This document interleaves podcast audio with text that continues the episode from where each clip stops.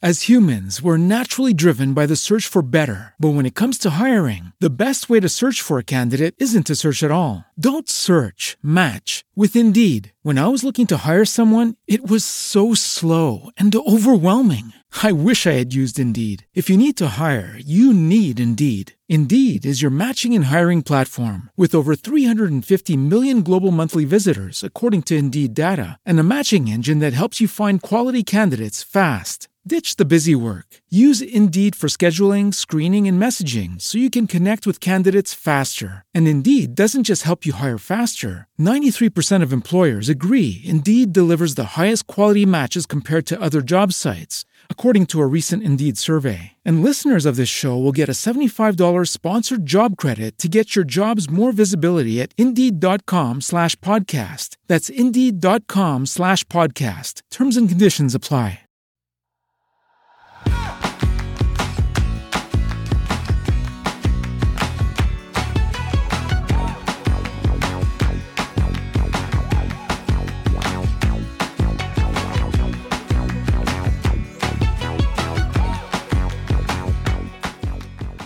Hola, esto es Plug and Drive, un podcast de Emilcar FM, en su capítulo 2 del 29 de septiembre de 2017.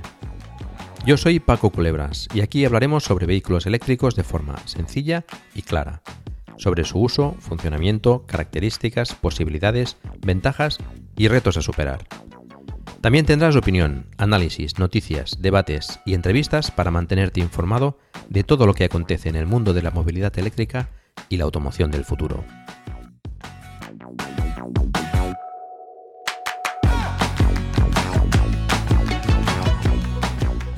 Cuando cargas el coche en algún punto de recarga en la vía pública, os comenté que muchas veces la gente se acerca a preguntarte por él. O cuando hablas con alguien del coche eléctrico, siempre surgen las mismas preguntas, que aseguro que son las mismas que os surgen a vosotros. Si os acordáis, las preguntas que mayormente me hacen son cómo lo cargas, qué autonomía tiene y cuánto cuesta cargarlo. De hecho, el cómo lo cargas es la cuestión más importante a resolver a, la hora de, de decidirse por el vehículo eléctrico. Es un tema bastante amplio y aunque no es muy complicado, sí que es importante tener una serie de conceptos claros para entenderlo bien. Y bueno, para eso estamos aquí, ¿no? Para intentar aclarar esas, esas cuestiones. En este capítulo haremos una aproximación y una idea general sobre la carga. Profundizaremos más en algunos aspectos en próximos capítulos, ya que hay algunos que son más complejos y merecen quizás una atención especial. Pero me interesa de momento que tengáis una idea general para resolver esas dudas iniciales que podáis tener respecto a la carga. Y hay dos conceptos que es importante tener claros antes de abordar el tema de la carga, que son el voltaje y los amperios. Por lo cual, adelantaremos la sección del palabro para explicarlos y que se pueda entender mejor después todo lo relativo a la carga. Y antes de entrar a explicaros los palabras de hoy, quería aclarar que no pretendo dar una definición científica y rigurosa de estos términos. Lo que me interesa es que se entienda el concepto para poderlo aplicar de forma práctica después. Así que si hay algún físico en la sala, Espero que no se ofenda y como decía mi intención no es ser riguroso en la definición, sino que se entienda lo mejor posible. Vamos entonces con el voltaje. También conocido como tensión, y es la diferencia de potencial entre dos cuerpos con carga eléctrica. Normalmente un polo positivo y otro negativo. Y es la fuerza necesaria para empujar las cargas eléctricas a través de un medio conductor, entre dos niveles de potencial. El voltaje se mide en voltios. Y haciendo una analogía con el agua, podríamos decir que el voltaje es como la presión que tenemos en nuestras cañerías. En España el voltaje es de 230 voltios, aunque es posible que pueda variar ligeramente en vuestra casa si lo medís con un voltímetro, pero suele estar en torno a esos 230 voltios. Vale, tenemos el voltaje. ¿Y qué es el amperaje? El amperaje es lo que conocemos comúnmente como corriente eléctrica y viene a ser el movimiento de electrones o cargas eléctricas a través del medio conductor. Mientras más carga se mueva, más corriente estará circulando por el medio conductor. Y esta la medimos en amperios. Siguiendo con la analogía del agua, podríamos decir que es la cantidad de agua que podemos hacer pasar por nuestras cañerías. Partiendo de una misma presión, o sea, un mismo voltaje, generaremos más potencia cuanto más caudal hagamos pasar por nuestras cañerías, por el medio conductor. Ahora bien, a más caudal, más grandes deben ser las cañerías. Pues lo mismo pasa con la corriente eléctrica. Para hacer, para hacer pasar más corriente, por tanto, más amperios, el cable deberá ser más grueso.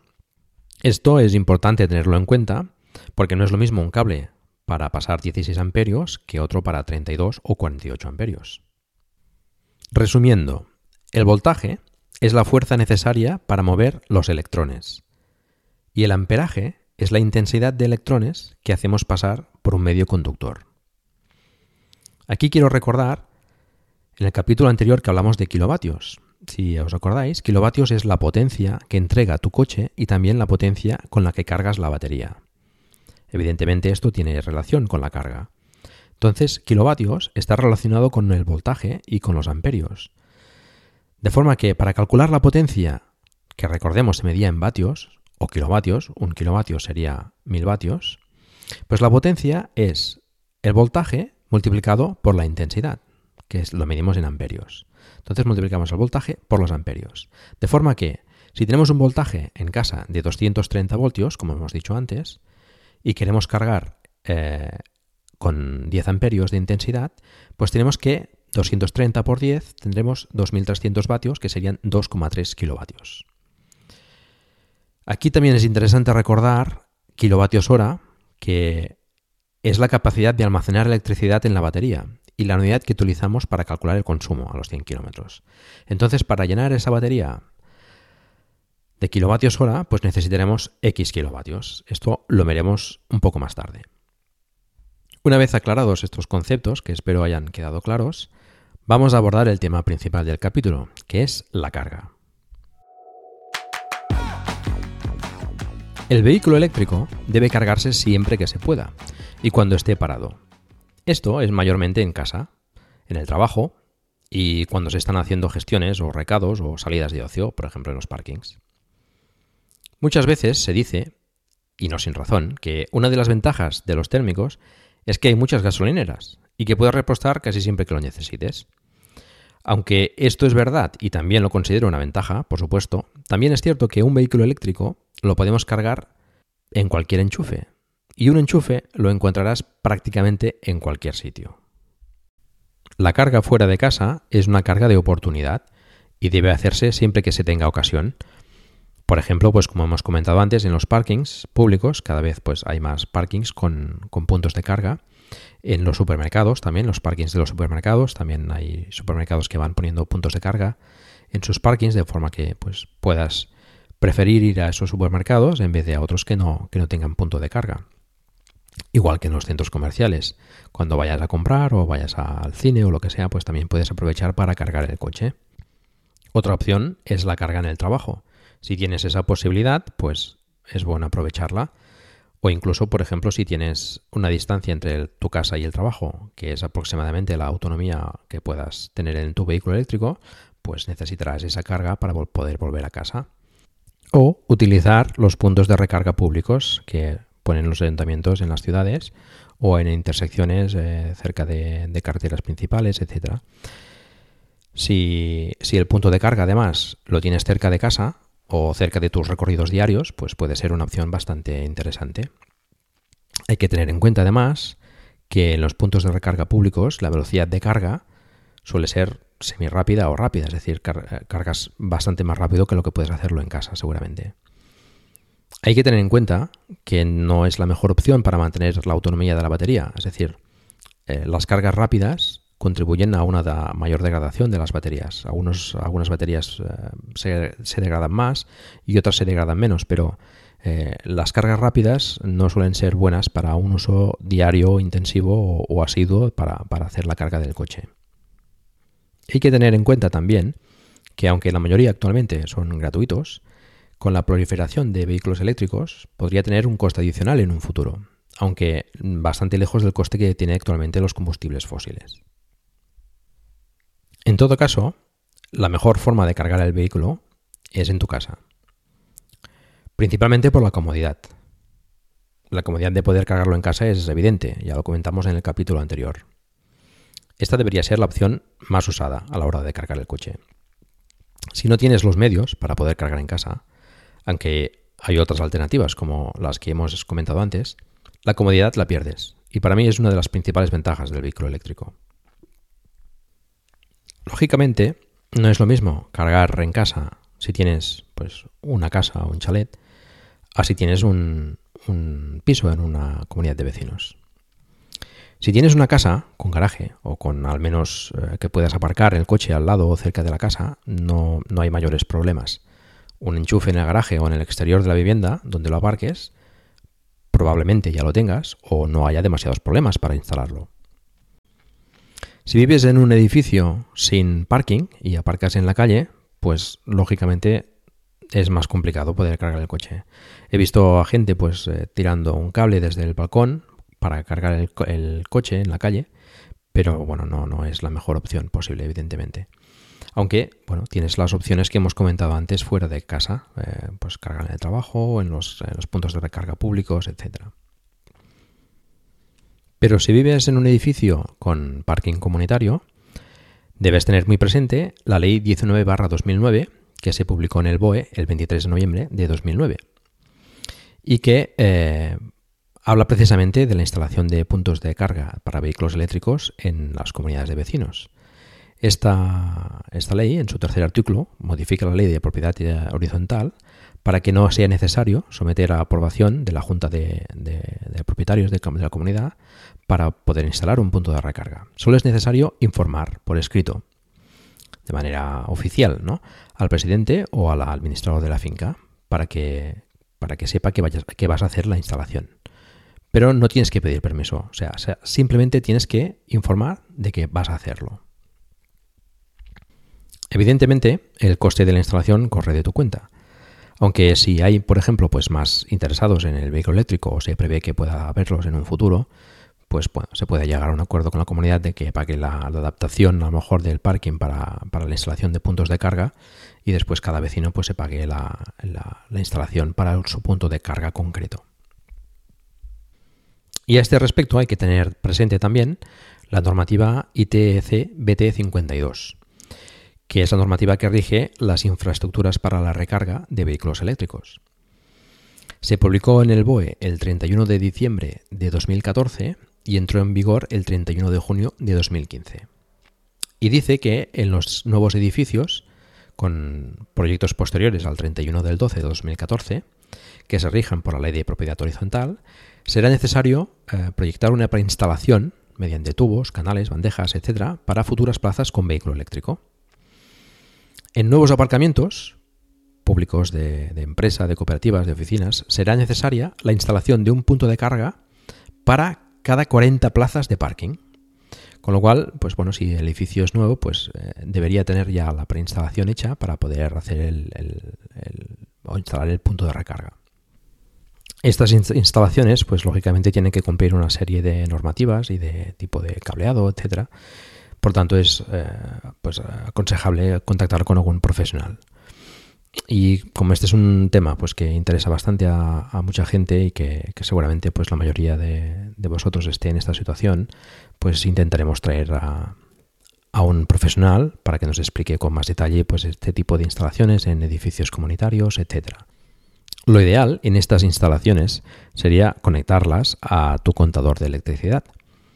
A veces es posible eh, y a veces no. Entonces habría que, hacer otro contador para, el vehículo eléctrico, con lo cual pues bueno, se multiplicarían un poco los gastos. Lo que no sería justo, por ejemplo, pues es conectarlas al contador de la comunidad o utilizar los enchufes que a veces hay en los edificios para hacer para servicio, para, para limpieza etcétera, pues eh, porque evidentemente pagaría el coste de la carga del vehículo la comunidad de vecinos. ¿Y qué tipo de instalación necesitaremos para, hacer la carga?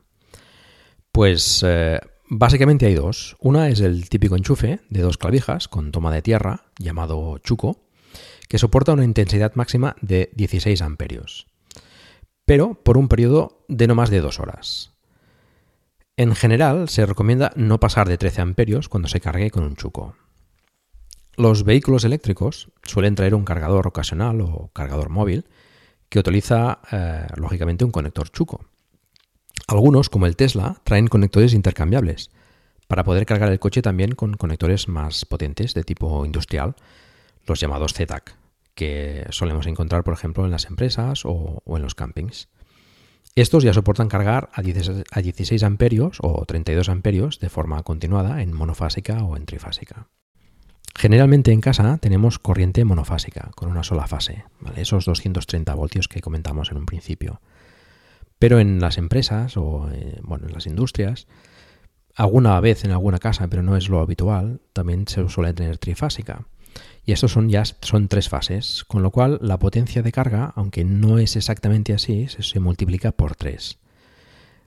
Y puedes cargar el vehículo pues más rápido, lógicamente.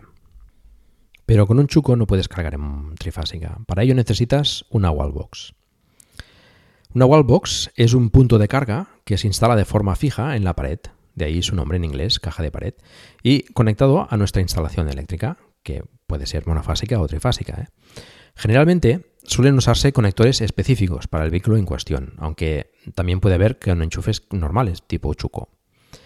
En referencia a los diferentes conectores para la carga del vehículo eléctrico, lo comentaremos en otro capítulo, pero básicamente son tres.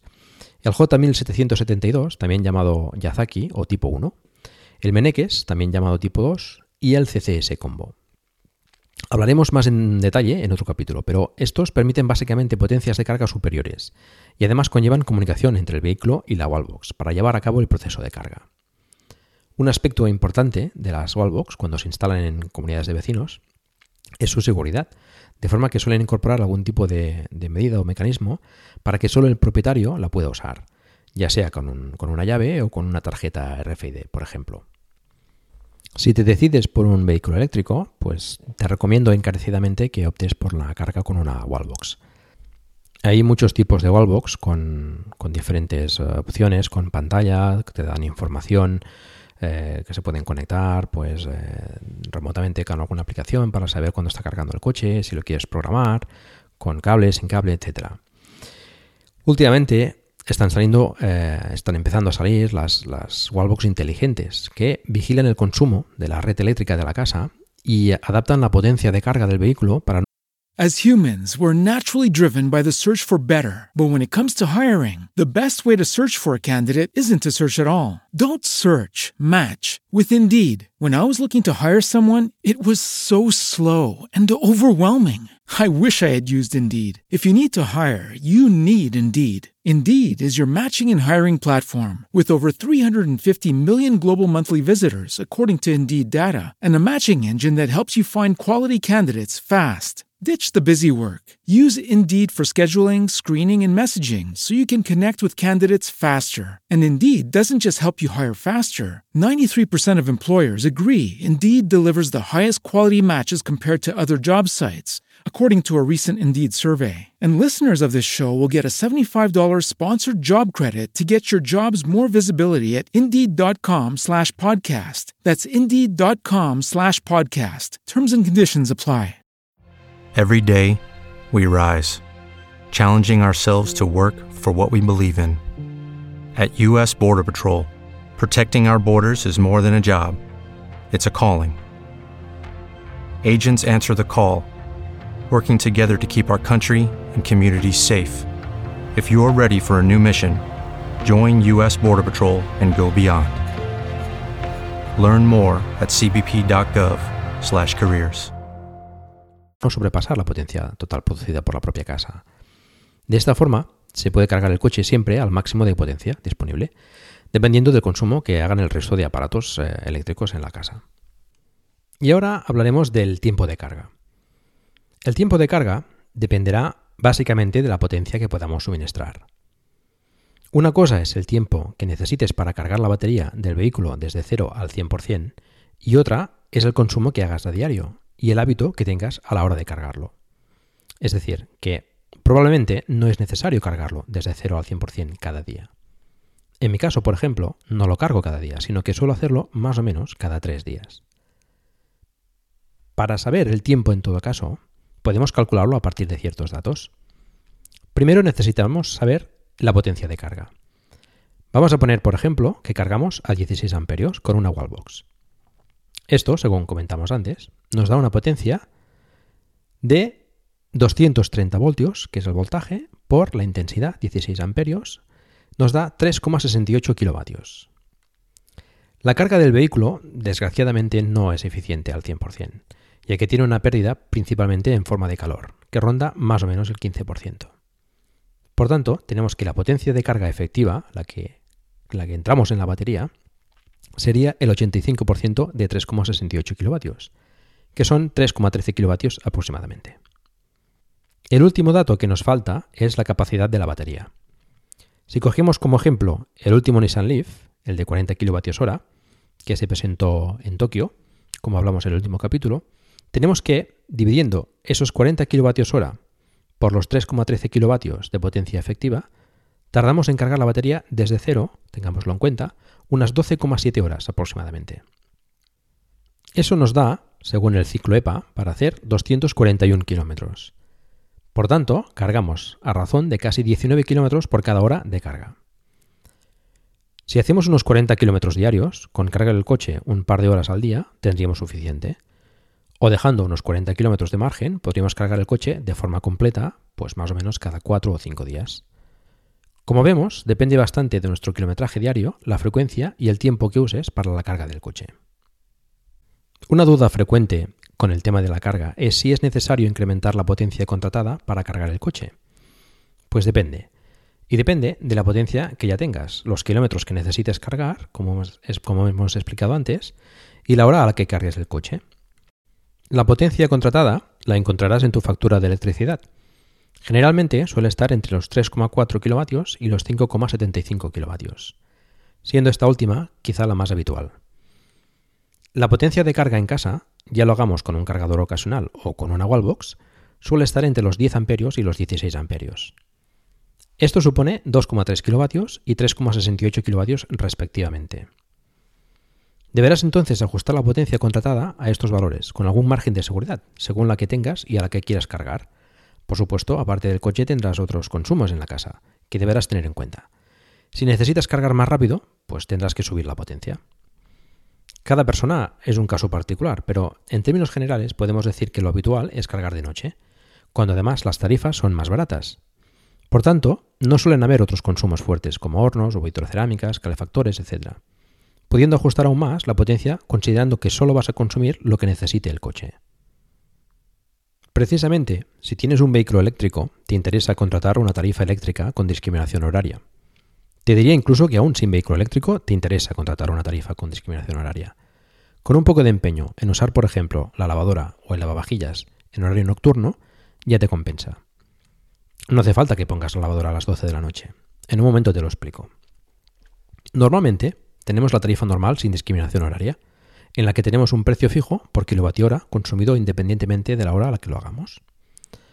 Y después hay dos tarifas con discriminación horaria, una de dos periodos, que para el periodo denominado punta va desde las 12 del mediodía hasta las 10 de la noche en invierno y desde la 1 del mediodía hasta las 11 de la noche en verano. Y otra denominada valle, que es el resto de horas, desde las 10 de la noche hasta las 12 del mediodía en invierno y desde las 11 de la noche hasta la 1 del mediodía en verano. Como vemos, podemos hacer uso de los electrodomésticos de más consumo a horas relativamente cómodas, hasta las 12 o la 1 del mediodía, dependiendo de si estamos en horario de invierno o de verano.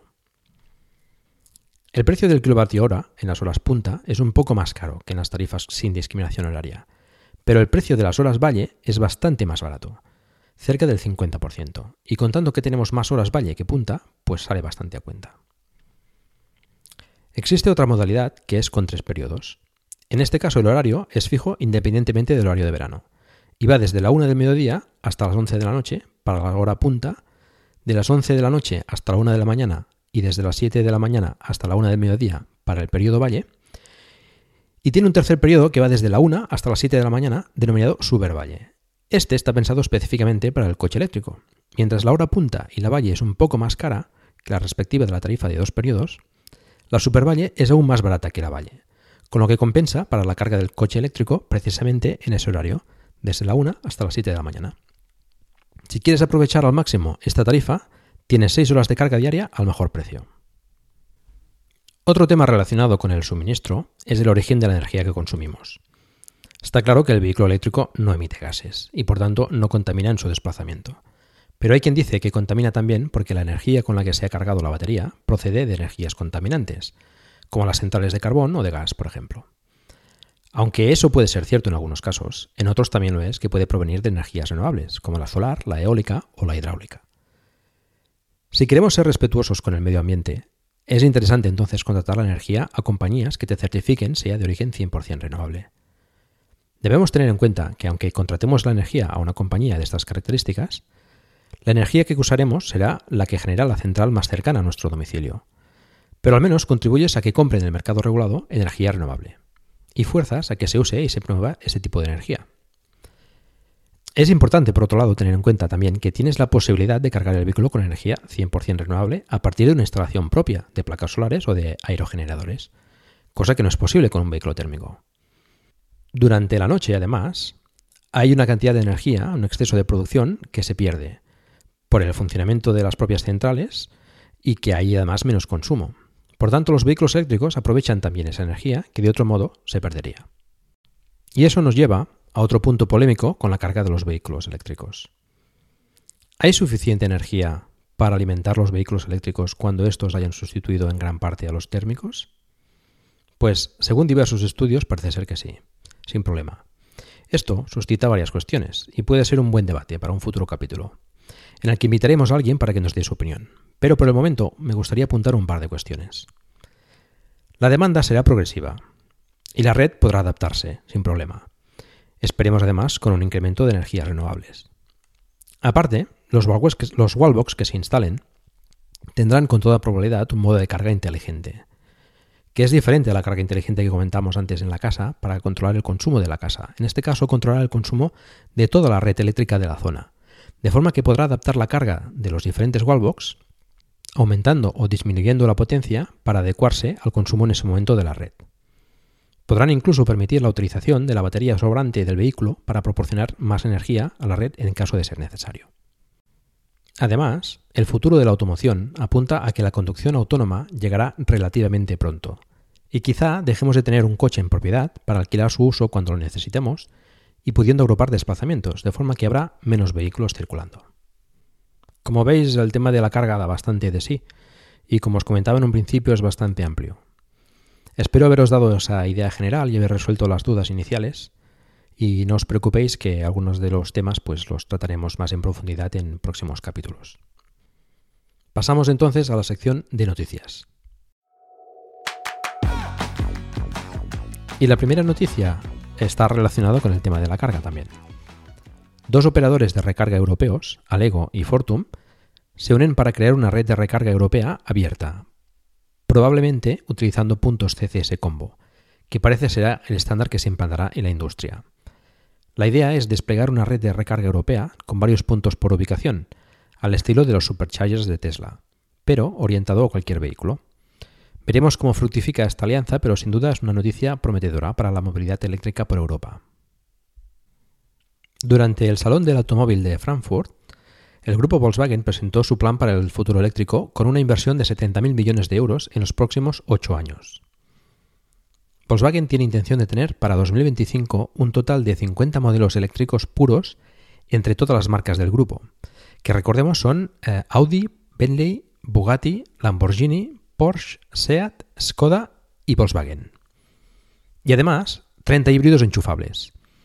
Esto se conseguirá a través del desarrollo de dos nuevas plataformas diseñadas para los coches eléctricos. Otra parte importante del plan es la fabricación de baterías para todos esos coches. Aunque inicialmente se apoyará en fabricantes externos, su intención es desarrollar y fabricar sus propias baterías. Según Matthias Müller, presidente de Volkswagen, y cito, eh, dice, hemos recibido el mensaje y hemos tomado nota. Esto no es una sencilla declaración de intenciones, es un autocompromiso con el que desde hoy marcamos el objetivo de nuestra ambición. La transformación de la industria es imparable y vamos a liderar este cambio. Bien, el objetivo es que para 2025 uno de cada cuatro coches que se vendan dentro del grupo sean eléctricos. creo que es bastante interesante que un grupo tan importante como Volkswagen pues haga estas afirmaciones y apueste tanto por el coche eléctrico. Ojalá los vemos, los veamos pronto por las carreteras. En Frankfurt también se ha presentado un nuevo modelo de todo camino de la marca china Thunder Power, que tiene un diseño peculiar, pero que no está mal. Contará con tres motores eléctricos que logran una potencia máxima de 450 kilovatios, unos 586 caballos, que le permitirán hacer de 0 a 100 en menos de 4 segundos. Y que albergará una batería que puede llegar a los 125 kilovatios hora, proporcionando unos 475 kilómetros de autonomía bajo el ciclo WLTP. Otra parte interesante es que la marca china tiene intención de construir un centro de I+D en Barcelona, donde empleará a 200 personas y que se ocuparán de labores de ingeniería. También ha confirmado que instalará su próxima fábrica en la zona de Barcelona. La producción del todo camino empezará en la fábrica de China a finales del 2019 y se espera entregar las primeras unidades a inicios del 2020.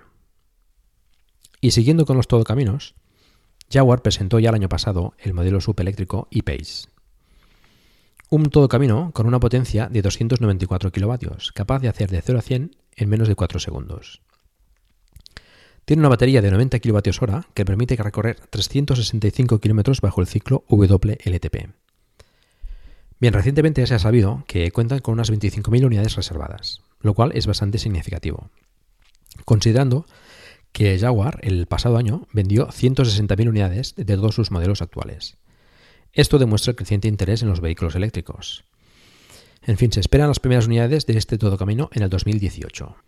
Y para no hablar siempre de coches, hablaremos del fabricante norteamericano Proterra, que ha alcanzado un récord con su autobús eléctrico Catalyst E2, de unos impresionantes 1.772 kilómetros con una sola carga.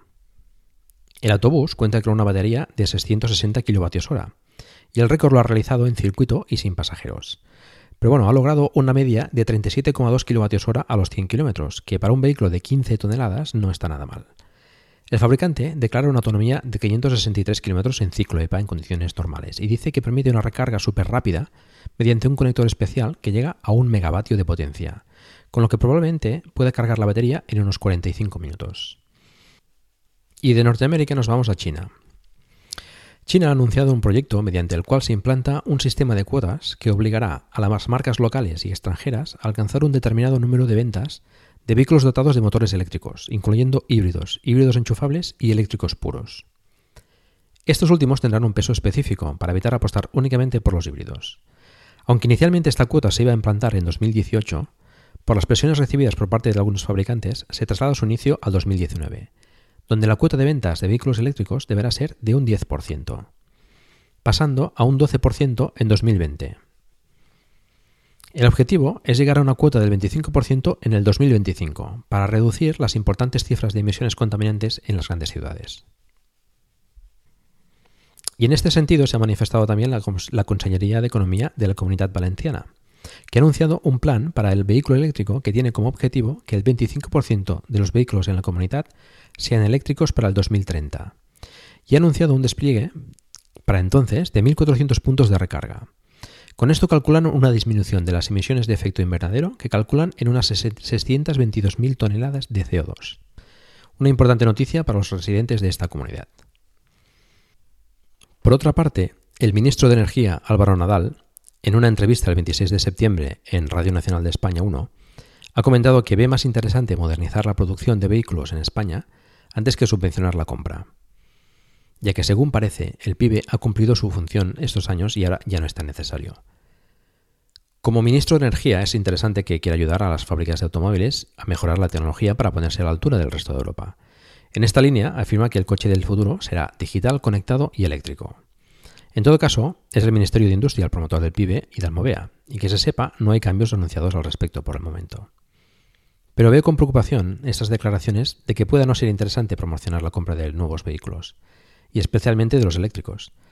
Si el ministro quiere, al igual que muchos de nosotros, que se implante el coche eléctrico, según visto en otros países, la subvención, o más bien la rebaja de impuestos en la compra del vehículo, parece estar dando buen resultado.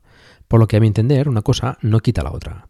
Está bien modernizar la industria del automóvil para incentivar la fabricación de vehículos eléctricos, pero también es necesario hacer más asequible la adquisición de este para generar la demanda. Y por último os informo que hemos abierto un grupo de Telegram para hablar sobre el vehículo eléctrico donde os invito a participar. Encontrarás el enlace en la página del programa. Por cierto, si ya disfrutas de un eléctrico, me gustaría mucho que nos enviases un audio con tus impresiones y experiencias para compartirlas con todos nosotros. Antes de acabar, quiero agradecer la buena acogida del podcast y vuestros comentarios tanto en iTunes como en las redes sociales. Y eso es todo. Muchas gracias por el tiempo que habéis dedicado a escucharme. Os recuerdo que hagáis difusión del vehículo eléctrico en la medida de vuestras posibilidades. Por ejemplo, recomendando este podcast o haciendo una reseña en iTunes. Espero también vuestros comentarios en emailcar.fm barra drive, donde también podréis encontrar los medios de contacto conmigo y conocer los otros podcasts de la red, que os animo a escuchar. Un saludo y hasta el próximo capítulo.